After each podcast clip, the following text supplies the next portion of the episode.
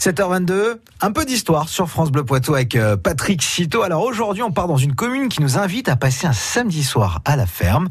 Nous sommes aujourd'hui dans la commune de Saint-Gervais, les Trois Clochers, dans la Vienne. Et oui, les producteurs du Centre d'initiative pour valoriser l'agriculture et le milieu rural du pays Châtelleraudais renouvellent en effet leur événement estival intitulé Un samedi soir à la ferme. La découverte de trois fermes est au programme cet été. Demain samedi, c'est donc celle du Pré-Joli à Saint-Gervais les Trois Clochers qui vous ouvre ses portes.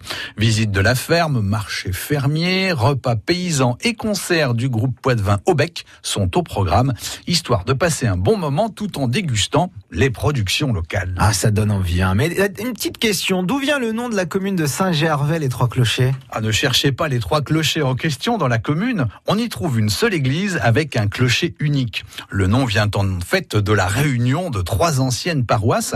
Il y a tout d'abord Saint-Gervais, dont l'église était implantée à l'emplacement de celle d'aujourd'hui.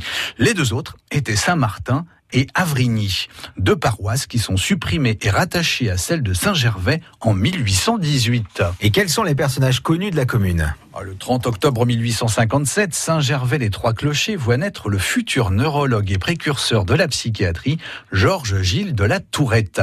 Il vient au monde à l'occasion d'une visite de ses parents chez un oncle médecin qui habite le bourg.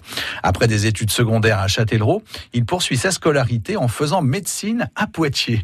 Georges Gilles de la Tourette continue son parcours à Paris. Il est alors un des élèves favoris du professeur Jean-Martin Charcot, célèbre neurologue français. Des hôpitaux à Paris en 1893, il est nommé agrégé de la faculté de médecine l'année suivante. Il reste célèbre pour ses recherches en neuropsychiatrie. Son nom est en effet attaché à une maladie des tics nerveux, le syndrome de Gilles de la Tourette.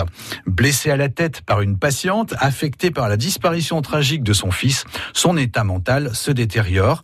Il est finalement démis de ses fonctions médicales et interné dans une clinique psychiatrique à Lausanne où il meurt le 26 mai 1904. Merci Patrick, on retrouve cette histoire sur francebleu.fr. France Bleu Poitou.